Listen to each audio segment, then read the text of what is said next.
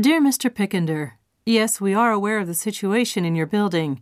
The Everclear recording studio on the fourth floor has already complained to us regarding this matter. I must explain to you, though, that we have taken readings of the noise levels in the building, and they are 20% below the legal limit. Mad Machinery is also a paying customer, and they rent several other buildings from us. There is nothing in our lease with them that restricts their operations as long as they are within the legal limit. Thus, I must unfortunately respond to you in the same way that I did to Everclear that we are unable to take any action against Mad Machinery. I am truly sorry for that and understand that it will make things difficult for you.